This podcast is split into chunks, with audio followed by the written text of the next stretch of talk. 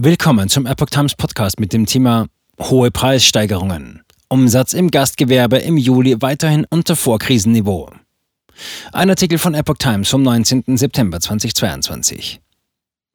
Die Hotels und Restaurants in Deutschland haben ihren Umsatz von Juni bis Juli zwar leicht gesteigert, die hohen Preissteigerungen im Gastgewerbe sorgten aber real für ein Umsatzminus. Immer noch lag der Umsatz deutlich unter Vorkrisenniveau. Die Hotels und Restaurants in Deutschland haben ihren Umsatz von Juni bis Juli zwar leicht gesteigert, die hohen Preissteigerungen im Gastgewerbe sorgten aber real für ein Umsatzminus, wie das Statistische Bundesamt in Wiesbaden am Montag mitteilte. Immer noch lag der Umsatz der Betriebe deutlich unter Vorkrisenniveau. Nominal stieg der Umsatz der Branche von Juni bis Juli um 0,4 Prozent. Preisbereinigt sowie Kalender- und Saisonbereinigt sank er um 1,5 Prozent.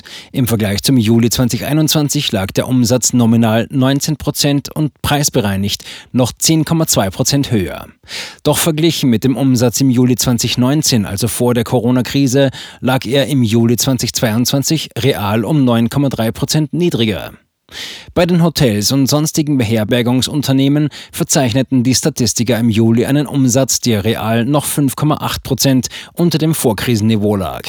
In der Gastronomie betrug das Minus demnach sogar 11,4 Prozent. Der Deutsche Hotel- und Gaststättenverband, DEHOGA, hatte Mitte August erklärt, er befürchte wegen der steigenden Kosten für Energie, Lebensmittel und Personal ein weiteres Verlustjahr.